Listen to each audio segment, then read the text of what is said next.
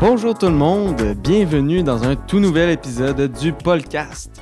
Aujourd'hui, c'est un épisode avec nos chroniqueurs du baccalauréat en sciences politiques de l'Université Laval, ainsi aujourd'hui, comme le dernier épisode, euh, d'une personne qui est à la maîtrise. Euh, donc, nous avons Charles-Olivier Pelchat qui nous parlera du euh, comment, pour, comment comprendre la création de l'État d'Israël. Salut Charles-Olivier, comment ça va? Ça va très bien, toi? Ça va très bien, merci. Nous avons aussi Annabelle Olivier qui nous introduira sur l'action climatique et le cadrage communicationnel.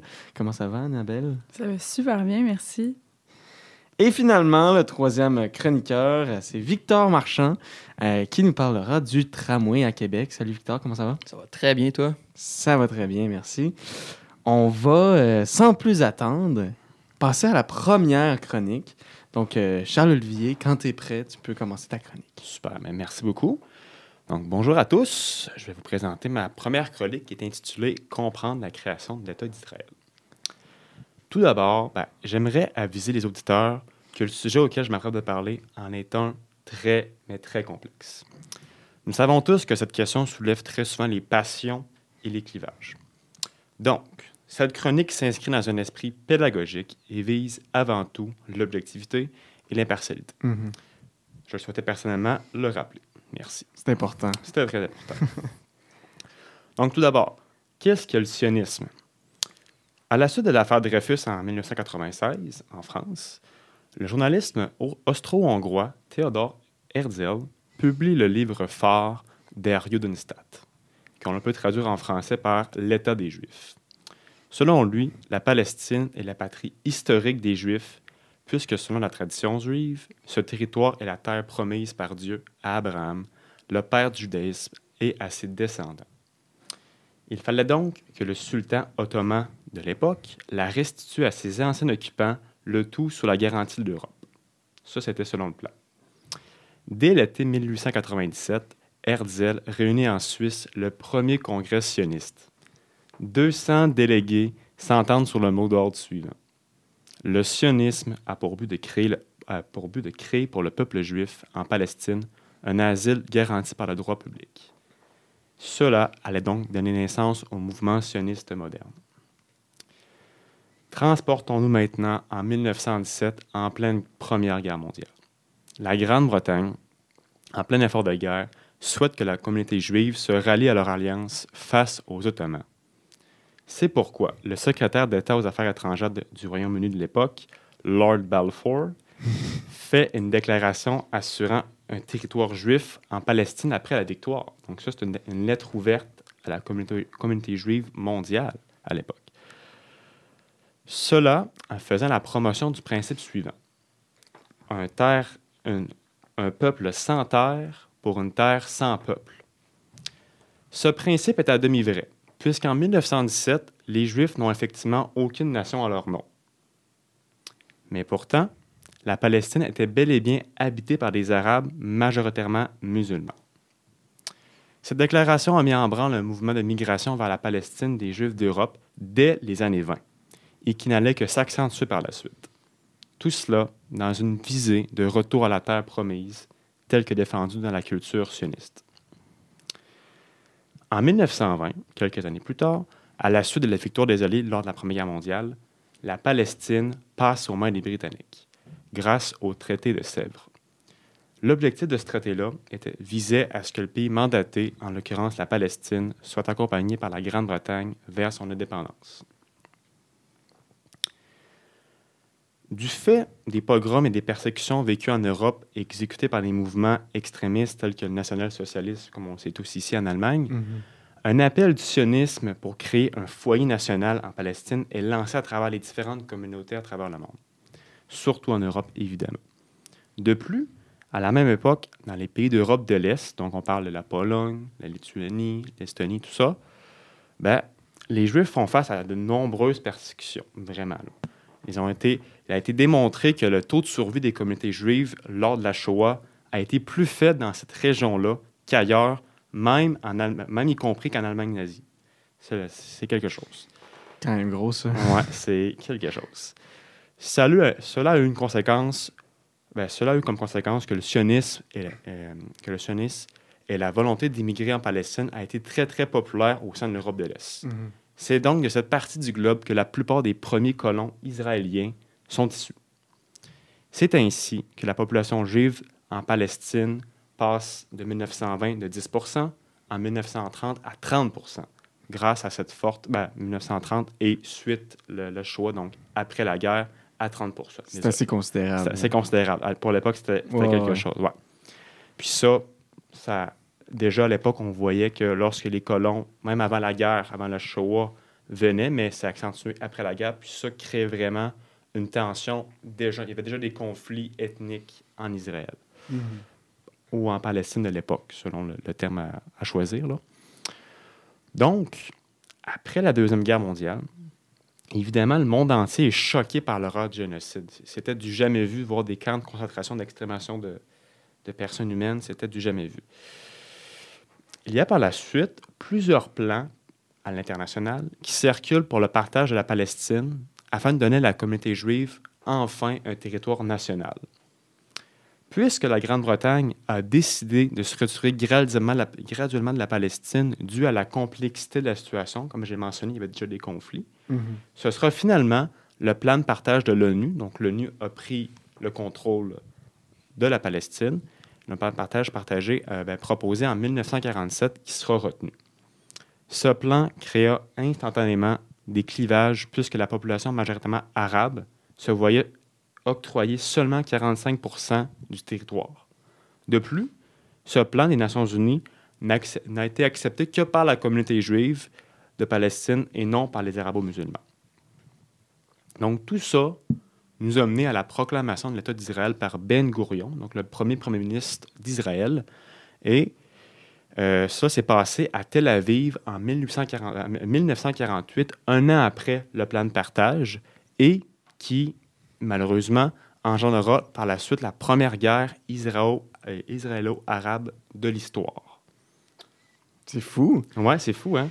C'est fou, puis c'est tellement un conflit euh, énorme, là, Ouais. euh, ce conflit-là. Puis, tu sais, on en voit encore des, des répercussions euh, actuellement. Là. C'est- Ouais. Ça fait tellement avec l'actualité euh, actuellement, ce Ouais. conflit-là. Puis pourquoi je voulais ben, parler de, ce- de ce sujet-là qui est évidemment très sensible, mais je voulais donner aux gens vraiment une perspective historique. Parce qu'Israël n'est pas juste. ben, oui, il est- a été créé à 48, puis on, on connaît des conflits qu'il y a eu par la suite Mhm. jusqu'à aujourd'hui.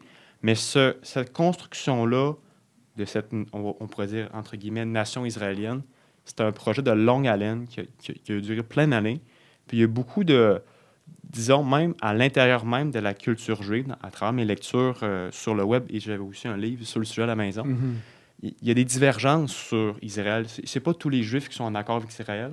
C'est Ouais. c'est une partie. Donc, de dire qu'Israël est le, le plan de tous les Juifs ne serait pas euh, de quoi d'approprié à dire. Ben, puis je pense qu'il y a beaucoup de monde, euh, beaucoup d'experts qui, qui essayent de, de lancer ce message-là en ce moment, là, de, de, de prendre euh, ce ce conflit-là avec des, des pincettes, Oui, puis de ne pas beaucoup. trop se positionner euh, rapidement parce que ça il y a différents points de vue, puis c'est un ça. sujet très complexe. Ce n'est pas, je pense que vous pouvez le dire aussi, Ouais, ce n'est mais- pas noir ou blanc. là. Ah non, puis ce qui est dur, c'est que pour un, pour un premier ministre ou pour n'importe quel type de, de, de politicien, c'est de, ne pas se positionner trop vite parce qu'au final, la, la pression médiatique qu'il y a sur toi, puis qu'il y a sur à peu Mhm. près tout le monde qui te pose des questions par rapport à ça, qui te demande vraiment une, une réaction à chaud parce que c'est ce qu'ils veulent. là. au moment que dans les dernières, dernières semaines, on a vu le conflit éclater, ben là, tout le monde veut savoir c'est quoi la réaction de, Trudeau, c'est quoi la réaction de, de Joly. Donc au final, on se retrouve avec une, une- une position qui, qui est peut-être pas autant nuancée que ce qu'on voudrait. C'est ça. Mais au final, on, on- c'est- toute la, la- la- la nuance puis la question à savoir est-ce que tu dois répondre rapidement comme ça? Parce que sinon l'article de journal c'est ben M. Trudeau n'a pas voulu répondre. Mhm. Donc il y, a- il y a tout le temps cette espèce de, de- de- d'ambiguïté là de savoir comment tu réponds parce qu'au final ça, ça se diffuse tellement vite la nouvelle aujourd'hui que tu te retrouves dans une, dans une situation où est-ce que tu peux pas nécessairement réfléchir et te demander si c'est la bonne chose à faire. Puis même, je, je rajouterais là-dessus, c'est que c'est c'est presque une guerre continuelle dans- de- Ouais. qui, qui- qui- qui, finalement est là depuis 1948, mais qui qui s'est jamais arrêté, ou en quelque sorte. C'est un conflit qui est, qui, qui, Mm. qui est perpétuel. Parce que l'un des, des, on pourrait dire, des enjeux qui qui fait que c'est éternel, on pourrait dire, c'est que les deux protagonistes, en, ben, les deux euh, le groupe en question, revendiquent ce territoire-là au nom de la religion. Mhm. Donc, c'est des, des territoires saints, donc c'est difficile de dialoguer sur des aspects religieux parce que autant l'autre le veulent absolument. Donc, comment trouver un terrain d'entente, c'est difficile. C'était exactement ça que je m'étais noté aussi. et C'était c'était une question, c'était est-ce que c'est voué à être en- continuellement en conflit à cause de cette mixité de, de religions, etc. Ouais. On, on parle de Jérusalem, ça a toujours été un terreau euh, pour euh, de multiples religions. Ben, pour les trois religions monothéistes, christianisme, judaïsme, islam, c'est une, ville sainte pour eux. Ouais. Ouais. Non, c'est super intéressant. Écoute, euh, je te remercie d'a- d'avoir fait beaucoup, cette merci. belle chronique qui, euh, ma foi, est à l'heure du jour. Ouais. Très actuelle, ça fit avec euh, l'actualité. Donc, excellent. On va passer à, à la deuxième chronique d'aujourd'hui.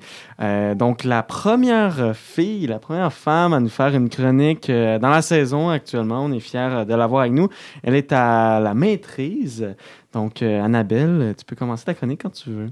Oui, ben merci beaucoup de m'avoir invité. Je suis super contente de parler de ça avec vous aujourd'hui. C'est un sujet qui me passionne vraiment. Euh, c'est aussi le, le- sujet qui structure euh, tous mes travaux de recherche euh, actuellement, ma maîtrise, euh, mon travail également. Fait que, euh, à quoi on va s'attarder aujourd'hui, c'est à la question suivante. Donc, pourquoi l'action climatique est-elle si difficile à se mettre en œuvre? Euh, puis je vais répondre avec euh, un concept de science politique qui est le cadrage communicationnel. Donc, avant d'aborder euh, la question, on va s'intéresser un petit peu au contexte. Donc, euh, je vais mettre euh, en lumière certaines statistiques sur l'opinion publique québécoise au sujet des changements climatiques et de l'action climatique. Donc, juste vous dire, tous les chiffres sur lesquels je, je vais me baser se ressortent de l'enquête, en fait, euh, qui a été publiée en 2022 par le Baromètre de l'action climatique, qui est une enquête euh, publiée par le groupe de recherche sur la communication et marketing climatique de l'Université Laval. Donc, on va faire deux constats euh, sur l'opinion publique québécoise par rapport au changement climatique. Le premier, c'est la croyance en l'urgence d'agir pour les changements climatiques. Donc, avec cette enquête-là, on a appris que 86% de la population au Québec croit à l'urgence climatique. 71 des gens se disaient très préoccupés par les questions climatiques. Par contre, on observe que 76% des répondants pensent que les individus devraient en faire plus pour, pour lutter contre les changements Mhm. clima- climatiques. Ça semble quand même encourageant, mais une fois qu'on s'intéresse aux actions concrètes euh, mises en place par les individus, on remarque que plus les actions sont engageantes sur le plan personnel, puis moins l'implication des gens est présente et plus l'acceptabilité sociale est faible. On remarque donc que même si 71% des gens sont très préoccupés par les enjeux climatiques, ben, le changement d'habitude sociale est vraiment difficile à se mettre en œuvre. C'est fou. C'est vraiment fou. Puis le deuxième constat qui est super intéressant aussi, c'est par rapport à la perception des risques liés au changement climatique. On sait, c'est vraiment une donnée qui est avérée, 63% des Québécois ont déjà vécu une perturbation liée au changement climatique. Par contre, quand il vient le temps des perceptions, c'est seulement 20% de la population du Québec qui, perçoit, euh, qui perçoivent les risques, en fait, les, les changements climatiques comme étant des risques pour leur personne, donc une menace pour eux-mêmes. Puis cette tendance est un peu inverse sur le plan global, alors que c'est 68% de la population au Québec qui estime que les changements climatiques sont une menace pour le monde en général. On remarque donc que c'est un portrait, encore une fois, qui peut sembler encourageant. Les gens sont, euh, sont pas affectés, mais ils sont, euh, ils sont préoccupés par cet enjeu-là, mais ils sont pas prêts à mettre des actions individuelles euh, pour lutter contre ces changements climatiques-là. Puis, on dirait qu'ils n'appréhendent pas les risques que posent les changements climatiques pour eux. Fait que pourquoi ça arrive? Pourquoi l'action climatique est-elle si difficile à, à mettre en œuvre? Pourquoi on ne perçoit pas ces risques-là au Québec? Ben, certains affirment que la réponse se trouve dans le cadrage des changements climatiques qui priment dans l'espace public. Donc, juste avant d'aborder les quatre cadrages euh, que je vais vous présenter aujourd'hui, je veux juste commencer par définir c'est quoi un cadrage. En fait, c'est la manière dont l'information est présentée. Donc, on va parler du ton, du thème, du format, du prisme avec lequel euh, on présente l'enjeu. Je vais postuler ici donc que le cadrage influence la manière dont les récepteurs, donc ceux qui entendent le message, euh, réagissent à ce message-là sur le plan de leurs attitudes et de leur comportement. Donc, on va pouvoir enfin aborder euh, la fameuse question. Donc, ça a été quoi les cadrages dominants par rapport au changement climatique dans les dernières années? On en a quatre. Euh, c'est issu de plusieurs études en sciences politiques qui ont surtout été effectuées aux États-Unis, mais on peut inférer que c'est sensiblement le même cas au Québec. Le premier cadrage, c'est celui que j'appelle le cadrage rationnel. Donc, souvent, on a tendance à entendre parler des changements climatiques euh, quand on a un nouveau rapport du GIEC, quand on a une COP. Donc, c'est un cadrage qui est axé sur la science, Mhm. les faits, les statistiques, les évidences. Donc, on met beaucoup l'accent sur les aspects cognitifs et mesurables des changements climatiques. Donc, dans les dernières années, ce qu'on a cherché à faire, c'est qu'on a voulu convaincre le public que les changements, en- euh, les changements climatiques anthropogéniques étaient réels. Puis ça, ben, malheureusement, c'est une entreprise qui a échoué pour un pan super important de la population. Là, attention, ici, je dis pas que c'est un cadrage qui est mauvais en soi. La science, c'est primordial. Mais clairement, faut être capable de mobiliser des nouveaux cadrages pour faire appel à des nouveaux leviers. Puis c'est quoi ces nouveaux leviers-là? Ben, plusieurs études disent que c'est les émotions. En fait, les émotions, c'est des motivations très puissantes pour changer nos habitudes. Il y a des psychologues, en fait, qui disent que les émotions, c'est essentiel pour motiver l'action. En fait, nos attitudes puis nos comportements, vous le comprendrez, c'est pas des réactions euh, à des évidences scientifiques. On va pas nécessairement changer un comportement du jour au lendemain parce qu'on entend un scientifique nous dire que, par exemple, l'automobile, ben, c'est néfaste pour l'environnement. Ouais. On va adopter des changements d'attitude, euh, de comportement, si on est motivé émotionnellement à le faire. Donc ça, c'est pour notre premier cadrage. Faut- ben, si je peux te couper, Oui, oui, vas-y, vas-y. ça serait de dire que pour changer vraiment nos comportements de façon profonde, c'est vraiment de voir des fois des images ou des choses qui viennent nous chercher émotivement, qui, comme tu dis, qui peuvent. Parce que lorsqu'on nous envoie des statistiques, euh, dire que le, le taux de, de gaz à effet de serre a monté de tant, de tant pour cent, c'est c'est un peu abstrait. Mais quand on Mhm. voit une image, par exemple, un, un animal sur une banquise au pôle Nord qui, Ouais. qui voit que sa, sa, sa banquise fond, c'est beaucoup plus. Je sais pas, c'est beaucoup plus. euh, Visuel. visuel, ça fonctionne mieux que Ouais. juste envoyer des statistiques, c'est ça que tu dis. vraiment. Exactement. Hein? Oui, c'est ça. Fait Fait qu'il faut, faut choquer le monde, en fait. Ben ça. oui, c'est ça. Il faut choquer le monde de la bonne manière aussi. Puis Ouais. si jamais je suis invitée à faire une chron- chronique, je l'aborderai, mais j'ai fait des études notamment sur c'est quoi les émotions les plus bénéfiques Mhm. à mobiliser. Puis faut les choquer, mais de la bonne manière. Moi, je suis Mhm. une- vraiment une fervente des émotions positives dans la lutte climatique, mais on aura l'occasion d'en reparler. Mais je vais passer, je, je vais rebondir là-dessus en fait, parce que le deuxième cadrage, euh, c'est les impacts des changements climatiques. Donc, comment ils sont cadrés. Puis là, je voulais vous poser la question euh, quand on dit changement climatique, c'est quoi l'image qui vous vient en tête? Ben, ben moi, personnellement, c'est sûr, c'est la, la fonte des glaces, là, comme euh, Charles-Olivier a dit tantôt, là, les, les animaux euh, avec la fonte des glaces, c'est sûr que ça, ça, ça me pop dans- à la tête tout de suite. Là. Ouais, ben c'est ben en fait c'est la c'est la réponse à la question en fait. Souvent, on a tendance à dépeindre les changements climatiques comme étant euh, un phénomène qui est loin temporellement et géographiquement. Donc, changement climatique, c'est quoi? C'est un ours polaire sur sa banquise. Mhm. C'est la fonte des glaces, c'est des inondations au Bangladesh, c'est des feux de forêt loin dans le nord du Québec. Donc, ces cadrages-là, ça nous laisse penser que les changements climatiques, c'est un phénomène qui va affecter des générations futures, des populations qui sont loin de nous, des animaux qui ne nous ressemblent pas. Mhm.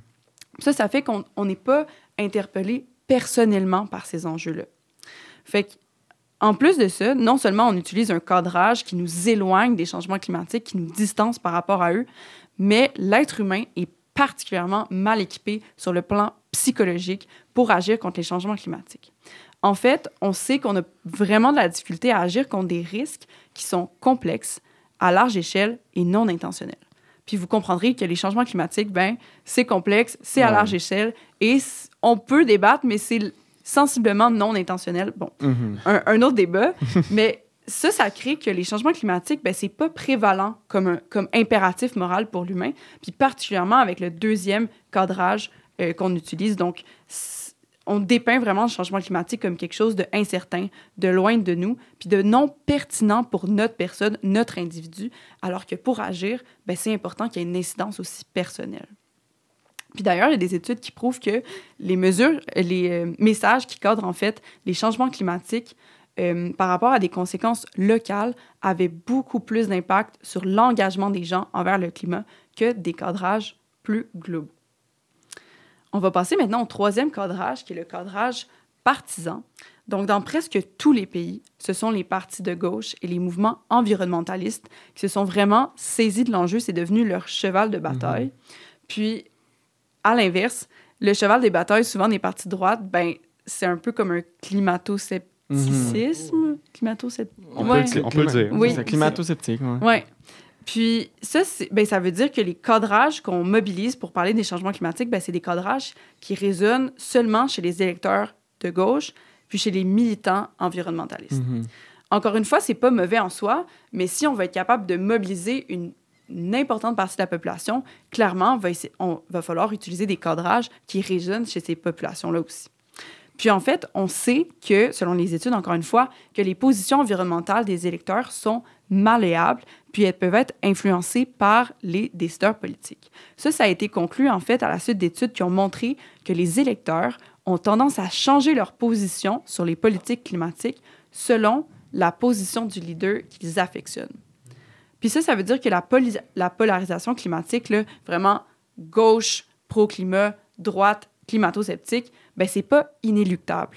Les conflits sont pas inhérents aux enjeux climatiques. En Mhm. fait, les conflits émanent des partis qui se sont saisis, qui se sont saisis des enjeux puis qui ont décidé de faire de la politique avec ça.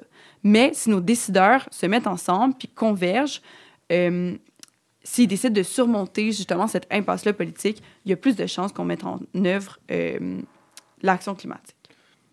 Le dernier cadrage, c'est celui des sacrifices. Donc, on entend souvent euh, que l'action climatique, ça implique des sacrifices, des coûts personnels. Même si c'est le cas, même si on va avoir des conséquences pour notre, individu, c'est- sûr et certain, mais il faut arrêter de mettre l'accent seulement sur les sacrifices, puis aussi parler ben, de tous les avantages que la lutte climatique là. Fait qu'en conclusion, euh, je vous ai exposé quand même quelques critiques sur les cadrages actuels euh, des changements climatiques. Puis ça, ça laisse comme question latente. Alors, c'est quoi la manière la plus efficace de cadrer les changements climatiques pour changer les opinions climatiques et motiver l'action? Ben, c'est justement le sujet de ma maîtrise. Donc, euh, je me baserai en fait sur deux types d'indices partisans. Euh, vous m'excuserez pour l'anglicisme, là, je n'ai pas, j'ai pas encore traduit euh, les concepts, mais je vais me baser sur les elite cues et les issue ownership pour essayer de voir si ces indices partisans-là euh, peuvent être capables de modifier les opinions climatiques. Puis, euh, ben, c'est ça, j'aurai l'occasion de vous en reparler là, dans une autre euh, chronique. C'est super intéressant, pour vrai. J'en avais appris pendant longtemps. Euh, mais moi, il y avait une question qui, qui- que j'avais en tête. Là. Puis t'en as mentionné, tu l'as mentionné un peu tantôt, mais euh, puis j'avais déjà écouté un documentaire sur euh, le Parlement européen qui avait pris l'image du euh, bébé phoque, tu comme image. il faisait des petits toutous, puis euh, t'avais les, les populations autochtones qui étaient contre ça parce que ça les affectait, etc. Mais est-ce que c'est pas rendu un peu sexy pour un politicien ou pour un parti politique de, de, prendre comme enjeu l'environnement? Euh, Puis on, on voit aussi euh, les partis un peu plus de droite tranquillement essayer de Ah, ben, ça c'est une mesure environnementale, on fait notre part, tatata. Est-ce que c'est un peu rendu un sujet que tout le monde est un peu obligé d'aborder, un sujet un peu plus. euh, euh, qui se veut un peu plus sexy parce que ça va plaire à une grosse partie de l'électorat avec tes statistiques de tantôt. Là? Il y a beaucoup de monde que ça les préoccupe. C'est juste après ça, faire des, des changements majeurs, c'est différent. Oui, bien, question super intéressante. D'ailleurs, euh, j'ai lu un article scientifique hier qui portait sur l'opinion que, euh, publique au Québec, puis son évolution dans le temps. Puis on voit que l'environnement, c'était un enjeu qui était non prioritaire pour la majorité de la population en autour de 2006-2008. OK. Puis depuis 2014, euh, 2018, c'est devenu un des enjeux les plus importants. Mhm. Puis on a vu que l'enjeu climatique, en 2018, il me semble, a même détrôné les fameux trois enjeux là, au top euh, des, des- des intérêts des électeurs là, qui sont économie, santé, euh, éducation. Ouais. Il est arrivé deuxième, je pense, en 2018. Wow. Fait que oui, clairement, c'est un enjeu qui est devenu un peu plus sexy, comme tu dis, entre guillemets. Mhm. Mais encore une fois, faut pas que ce ça soit seulement... De un, il faut pas que ce soit seulement les partis de gauche. Ouais, Puis de deux, il faut pas que ce soit pour faire du greenwashing non plus. exactement. Mhm. Ouais. Pour rebondir un peu sur ce que tu dis, oui, euh, à droite, il y a un attrait quand même, je dis, euh, vraiment marginal pour la question environnementale. Mais selon toi, qu'est-ce qui bloque encore aujourd'hui la base conservatrice à vraiment adopter des, des, des- des des points de vue environnementaux. Y a-tu un vecteur qui bloque là-dedans? Oui, ben moi, je m'intéresse surtout à euh, la population en général. Fait que la population, encore une fois, ben, c'est le cadrage surtout axé sur la gauche. Fait que axé sur tout ce qui est justice sociale, sur les sacrifices, sur faire une action pour l'autre. Mhm. Puis ça, c'est quelque chose qui résonne peut-être un petit peu moins, alors que la droite pourrait mettre davantage l'accent sur, par exemple, l'économie, euh, Ouais. le patriotisme, euh, le nationalisme, par exemple, au Québec. Mhm. Pour les partis, je t'avoue que je me suis pas intéressée particulièrement à ça, Euh, mais peut-être que c'est juste pas un enjeu qui était payant électoralement Ouais, pour puis eux. c'est culturel, là, dans le sens que dire, depuis toujours, le Parti conservateur au Canada a tout le temps été un peu dans, dans ce modèle-là de, de rester très à droite, de ne pas, de, de pas voir la question climatique comme une question importante. Fait que, tu sais, c'est- culturel, puis, tu sais, comme tu le disais, euh, je je me rappelle plus qui disait ça, mais, tu sais, je pense que il y a une grosse, mais Anne, je pense qu'il disait ça, mais il y a une grosse question sur euh, le fait que c'est c'est surtout le, la tête du chef Mhm. qui, qui- qui est importante, là, dans le sens que je pense pas que présentement, l'attrait qu'il y a pour Poliev au Canada, je pense pas que c'est juste parce qu'il est contre les changements. Ben, il est pas contre, mais qui qui va pas faire d'action pour les changements climatiques. Je pense pas que c'est- la population canadienne qui fait Ah, finalement, on veut pas agir pour ça nécessairement. Je pense qu'il y a vraiment une question qui, qui, qui, qui, qui vient plutôt du fait que Poliev est, est- est vu comme un changement euh, à, à ce qu'il y a en ce moment. Puis c'est le seul vecteur de changement qui est possible. Fait que je pense qu'il y a une grosse question sur comment justement on peut avoir des leaders qui sont, qui sont comme tu le dis, positifs, positifs par rapport à ça, puis qui amènent justement des, des idées nouvelles, mais qui sont capables d'être charismatiques avec ce- cet enjeu-là, parce que c'est difficile, ben, c'était difficile jusqu'à récemment de justement avoir une vision, puis d'avoir une position qui était intéressante, puis sexy en quelque sorte, dans, ouais. ouais, assumée, puis tu sais, je veux dire, de parler de changement climatique, c'était intéressant. Je veux dire, le QS faisait ça, mais Mhm. je veux dire, il n'y avait pas beaucoup d'autres partis qui le faisaient parce que justement, ils ne voyaient pas ça comme quelque chose qui allait justement les faire élire. Mais on est rendu à un point parce qu'on est capable justement d'avoir des, des chefs qui peuvent embarquer sur ce genre d'idées-là. Puis il y a tellement de projets qui sont possibles Mm. que je pense vraiment qu'on on, on mérite vraiment d'avoir. Il n'y a plus de débat à se faire sur qui devrait le porter le dossier. C'est un débat qui n'existe plus. là. Normalement, ça devrait être un débat qui se Mhm. fait. C'est un, c'est un enjeu qui devrait être soulevé par la société au complet, puis qui devrait être porté par la société au complet. Oui, c'est vraiment intéressant. Puis pour revenir à ta question, Charles-Olivier, j'ai pensé à ça avec la réponse de Vic, mais en général, les partis de droite, si je veux dire, puis c'est dans l'id- l'idéologie conservatrice en général, sont un petit peu plus en faveur du statu quo. Puis souvent, l'action climatique va être vue comme une atteinte au statu quo. C'est Ouais. on va changer nos comportements pour lutter contre les changements climatiques. Puis ce qui est intéressant, c'est qu'on peut le présenter d'une autre manière dans notre communication, c'est de dire, ben si justement on fait pas des changements dans nos comportements, ben les changements climatiques vont nous imposer de changer le statu quo, puis probablement pour quelque chose de pire, tu sais. Mm. Fait que- Ouais, non, c'est ça. Puis de ce que je me suis rendu compte, c'est aussi, tu sais, quand on regarde, euh, mettons, je prends comme exemple le Parti conservateur du Québec, ils vont aussi aborder la question d'environnement. Avant, ça c'était pas quelque chose. Avant, ils l'abordaient juste pas ou ils niaient les changements climatiques. Maintenant, ils vont pas les nier, mais ils vont prendre des mesures qui sont pas en faveur de l'environnement, mais ils vont dire ah ben ça c'est ça c'est pour nous environnementalement bon. Ils vont ils vont essayer de même si les mesures sont pas nécessairement bonnes, sont pas de concrètes. vernir le tout. là. Exactement, pour essayer de, d'avoir l'air un peu sexy, entre guillemets, comme, comme je l'ai mentionné. Écoute, euh, Annabelle, merci beaucoup d'avoir fait ta chronique. Ça fut euh, super intéressant. Tu es, ma foi, réinvitée euh, pour une prochaine chronique, assurément. Euh, on va passer à la troisième chronique, euh, celle de Victor Marchand, qui nous parle du tramway à Ouais. Québec. Ouais, ben, écoute, c'est euh, peut-être qu'au moment que ça va être au final enregistré puis que ça va être en ligne, on va peut-être avoir de quoi de complètement différent sur la table. là. données, là. Ouais, parce que juste aujourd'hui, on enregistre le jour de l'Halloween, le 31 Mhm. octobre, mais tu sais, c'est. C'est fou, là. il y a tellement de nouvelles par rapport à ça, puis il y a tellement eu de choses qui ont changé dans les dernières heures, puis il y a tellement d'infos qui sortent que c'est difficile justement d'avoir un, un portrait qui est glo- global. Mais tu sais, je peux.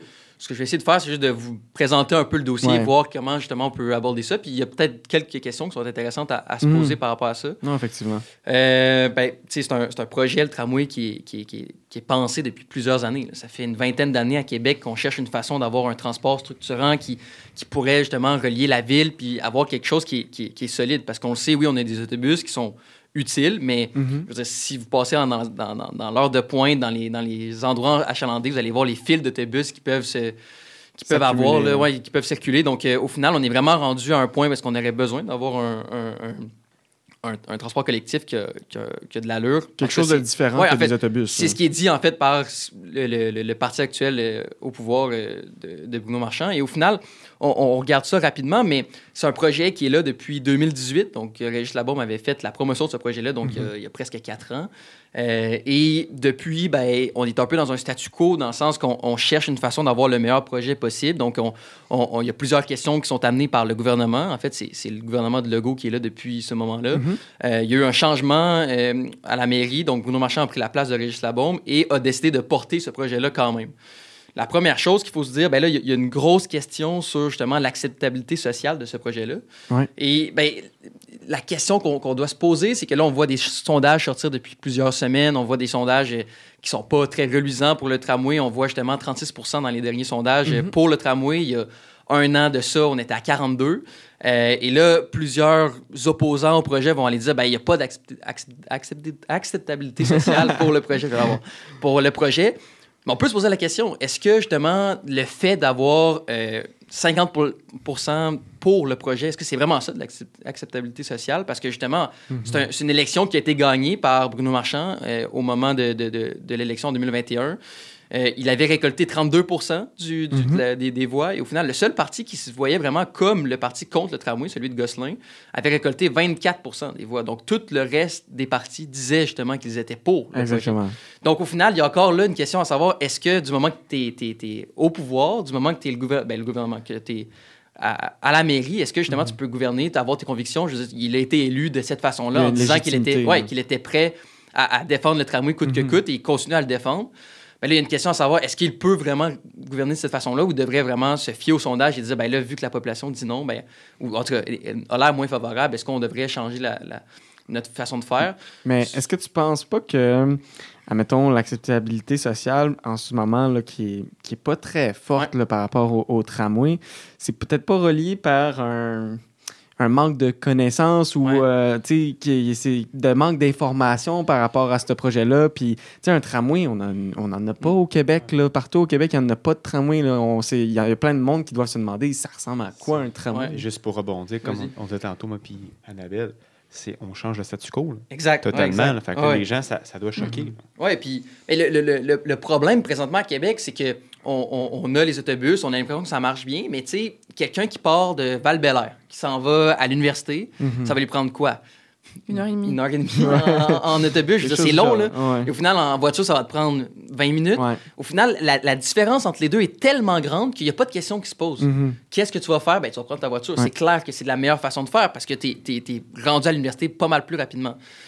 Mais les, les gens se disent, ben, OK, donc on a les bus quand même pour les gens qui veulent l'utiliser. Mais là, la question ne devrait pas être posée de cette façon-là. Je pense qu'on devrait plus se dire, est-ce qu'on est capable d'avoir un projet ou un, un- un réseau de transport structurant qui fait que le temps entre euh, l'Uni et n'importe où en banlieue peut justement être le même que en, en voiture pour en fait autobus voiture ça peut être le même temps pour euh, pour les deux donc euh, vas-y Et si je veux intervenir là-dessus Vas-y. aussi, tu sais, souvent aussi, on va, on va sortir des sondages, puis on va dire, ah, le tramway n'est pas nécessairement pertinent. En ce moment, seulement tel pourcentage, Ouais. qui est très faible, de la population l'utiliserait. Mais c'est pas là-dessus qu'il faut se baser quand on analyse des, des- des projets de transport en commun. Il faut se dire plutôt, ben, on commence par donner l'option, Mhm. puis ensuite, le citoyen ou la citoyenne, quand ils vont voir que, justement, ben, c'est un temps similaire à la voiture, il y a des avantages, ben là, ils vont commencer à l'utiliser.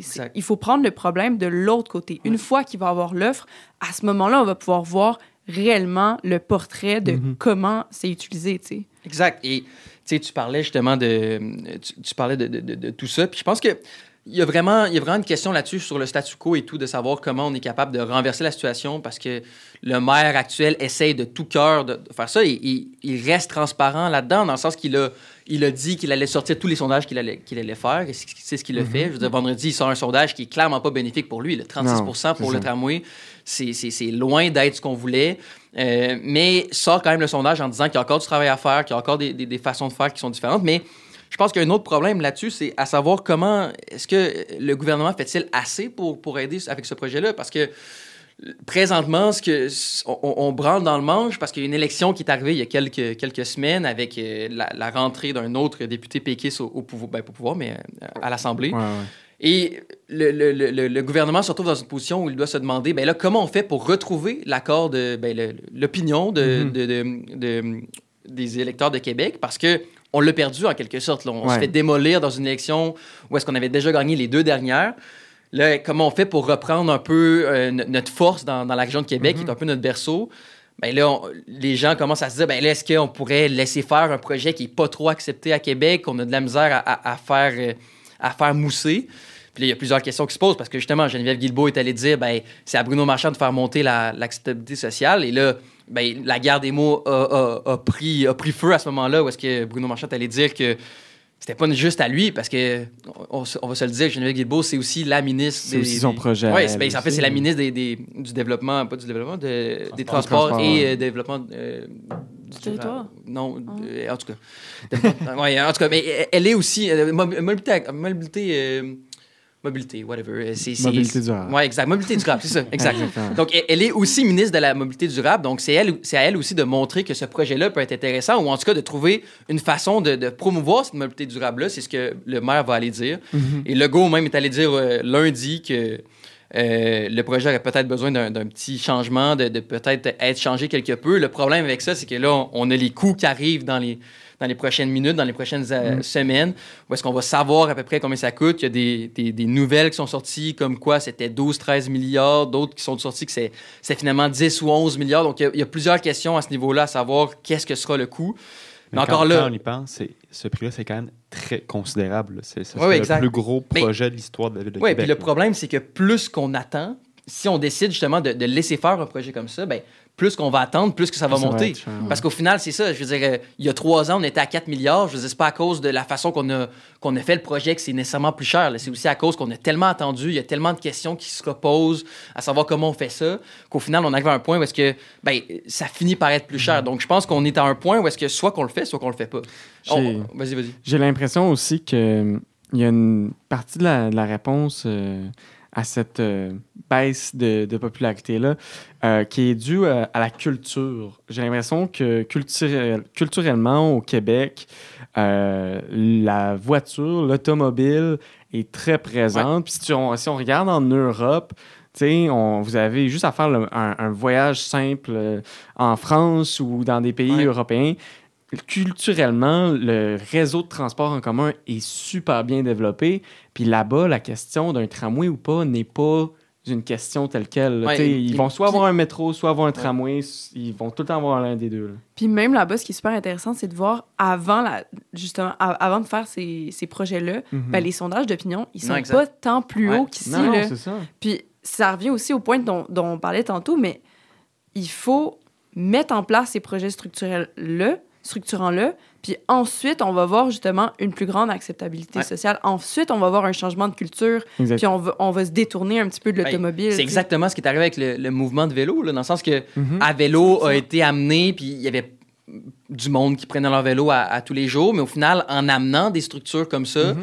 ça amène des gens à avoir des, des- à utiliser un vélo, à utiliser un, un transport durable. Puis on regarderait les chiffres. Les chiffres vont sortir dans les prochains jours, là, parce que la saison Mhm. finissait euh, à la fin octobre. Donc, on va voir les chiffres à peu près de, de ce qui est arrivé durant la saison. Mais déjà, euh, en milieu d'année, on avait déjà à peu près dépa- on avait dépassé, Ouais. je pense, le nombre de, de déplacements par rapport à l'année passée. Donc, clairement, plus que tu en ajoutes, plus que tu ajoutes justement ce genre Ça- de. C'est clair que ça va ça attire du monde Ben qui les utiliserait pas dans la vie de tous les jours, qui prendrait pas nécessairement leur vélo, mais que finalement, ah, il y a un vélo, il Ouais. y a à vélo dehors, j'ai envie d'aller à tel endroit, Exact. ça va plus vite que Mm. l'autobus. Bon, Ouais, ça va, ça va plus vite que la voiture. Au final, Ouais. là, tu pars de l'université, tu te rends dans Saint-Jean-Baptiste, dans Limoilou, ça va être à peu près le même temps. C'est à peu près le T'as même pas besoin temps. de te stationner, tu mets le vélo où est-ce qu'il est, puis c'est tout, c'est fait. Donc, pense qu'il y a vraiment une question à se poser sur aussi, le- comme je le disais, le rôle du gouvernement là-dedans. Est-ce qu'il doit avoir un rôle? Et s'il a un rôle, ben, c'est justement de, de promouvoir les projets peut-être pour les municipalités. Parce que présentement, ce qu'il fait, c'est simplement mettre du des bâtons dans les roues, de mettre un, un- un certain frein et pose des questions. À, à certains moments, on se demande justement qu'est-ce qui va arriver avec ce projet-là. Est-ce qu'on devrait le faire? Est-ce qu'on devrait pas le faire? On,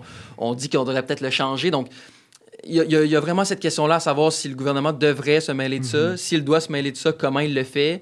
Euh, ça. Je pense que c'est un projet qui, qui est difficile d'approche pour plusieurs. Il y a beaucoup, beaucoup qui voient ça comme un, un problème. La- des gens qui voient le problème de la neige, des, des gens Ouais. qui voient le problème de, de, de plein de choses. Je te vois rire, mais Non, mais ouais. Ouais, non, mais c'est ça, mais tu sais, il y a plein de problèmes comme ça qui sont un peu euh, artificiels en quelque sorte.